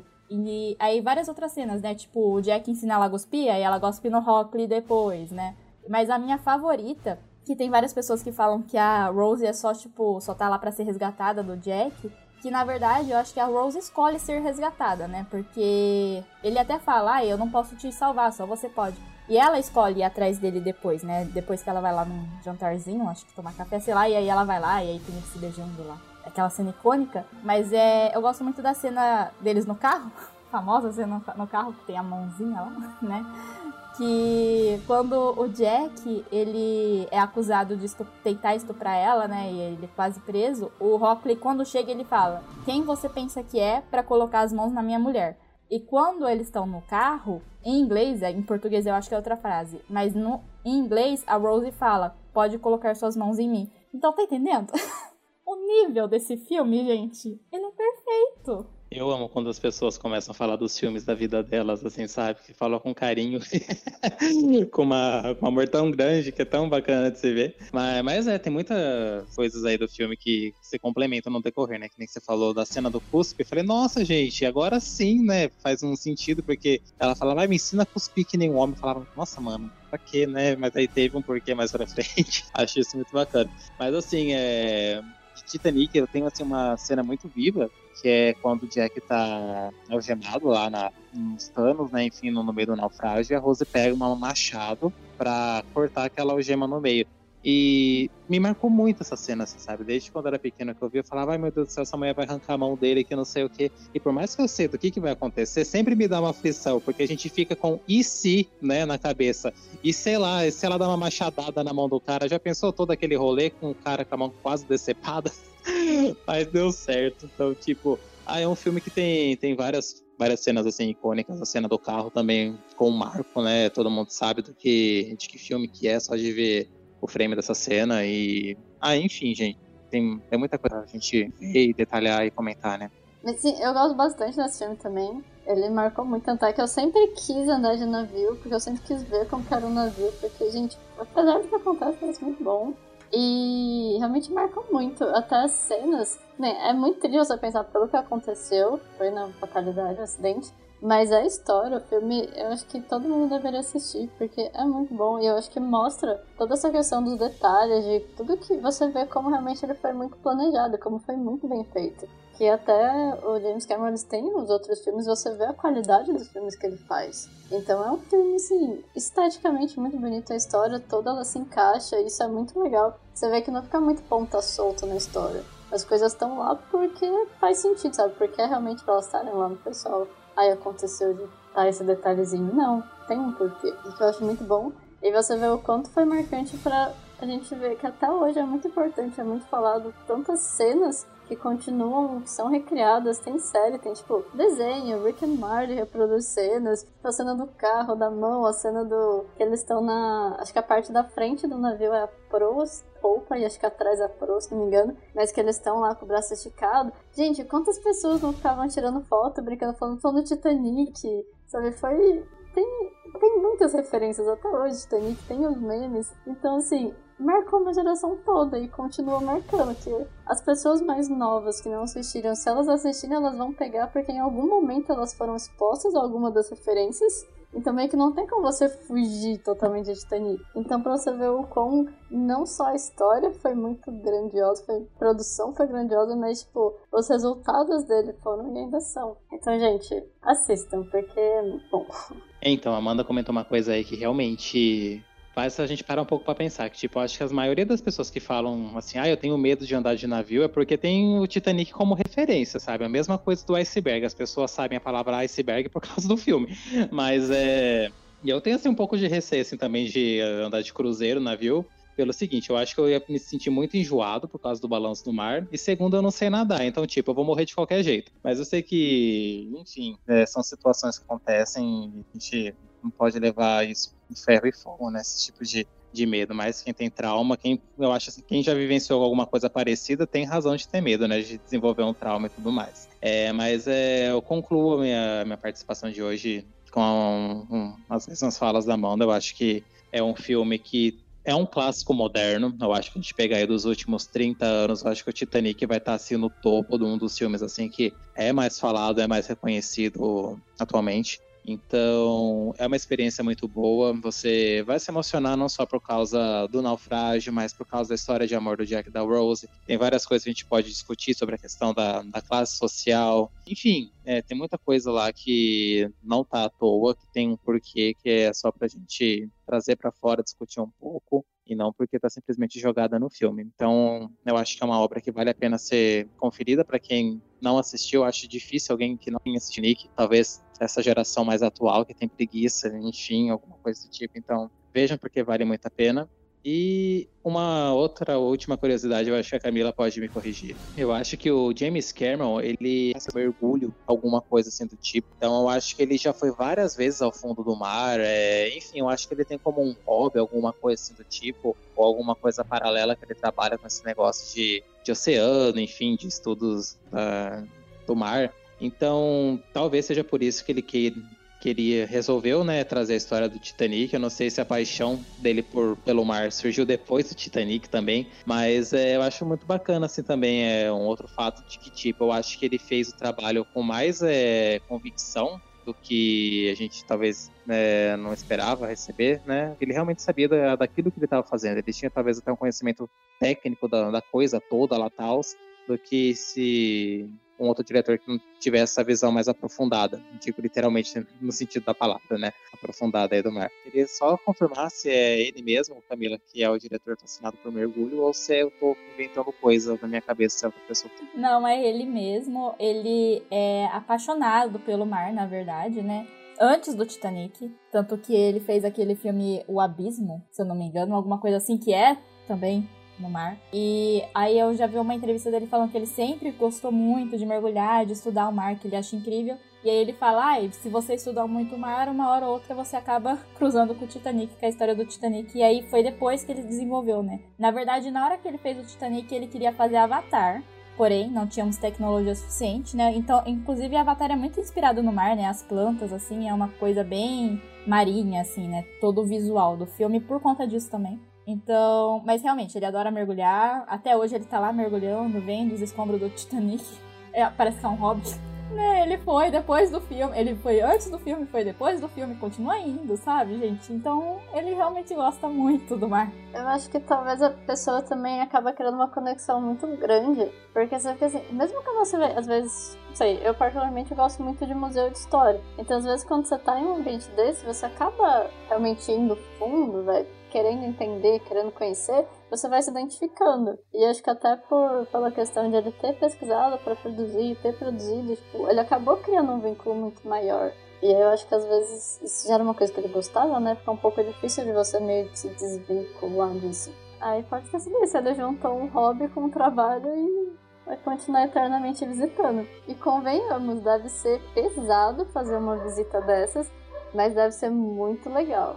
É, só complementando isso que você disse, Amanda, é pesado mesmo, né? Nesse documentário que eu comentei da National, se eu não me engano é Titanic, a palavra final de James Cameron. Tem no YouTube, que conta quando eles descobriram, né, os escombros do Titanic em 85, um dos caras, vários especialistas e pessoas que estudavam Titanic, é o quão foi horrível para eles ver as primeiras imagens né? De tipo, porque, igual eu falei, as pessoas tinham essa ideia de que o Titanic tinha afundado inteiro. Então você vê a. Nossa, você vê a destruição. É que o que a gente vê no filme é a parte da frente, que é a que tá mais conservada. Mas assim, a parte de trás, assim, é só um monte de metal amassado. Não tem nada, sabe? Não existe mais praticamente. Então, acho que é pesado mesmo. Ai, tem que gostar muito, porque, tipo, ai, fico pensando visitar uma coisa que tá no fundo do mar, no submarino, uma coisa que, tipo, em volta de mim só tem água, sabe? Você tá num ambiente pressurizado também. Ai, dá medo. Acho que, assim, eu tenho medo tudo que assim que envolva muita água, porque eu não sei nadar. Então,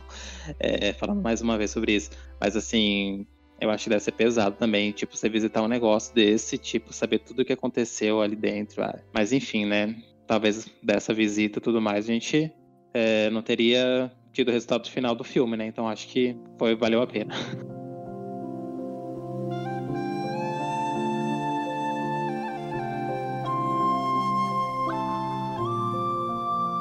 Pessoal, espero que vocês tenham gostado aí do nosso bate-papo sobre Titanic. Vocês mergulharam aí com a gente sobre as informações do filme e tudo mais. Então, agradecer aí mais uma vez. Comentem aí o que vocês acham sobre o filme, é, a opinião de vocês sobre alguma coisa que a gente deixou de comentar aqui. E obrigado, a gente se vê no próximo episódio. O pessoal, e também sigam a gente nas redes sociais, comentem também, digam pra gente o que vocês acham da história, que a gente gosta de saber.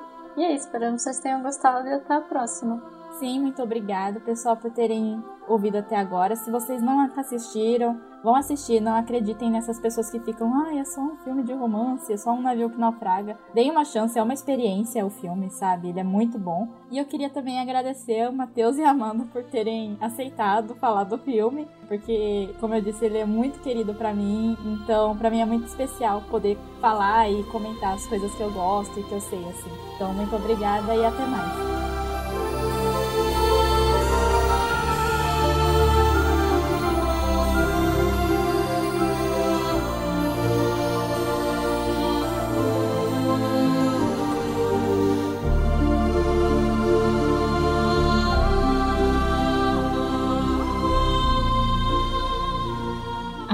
Utilizada nesse podcast é de Dan Henning e James Horner,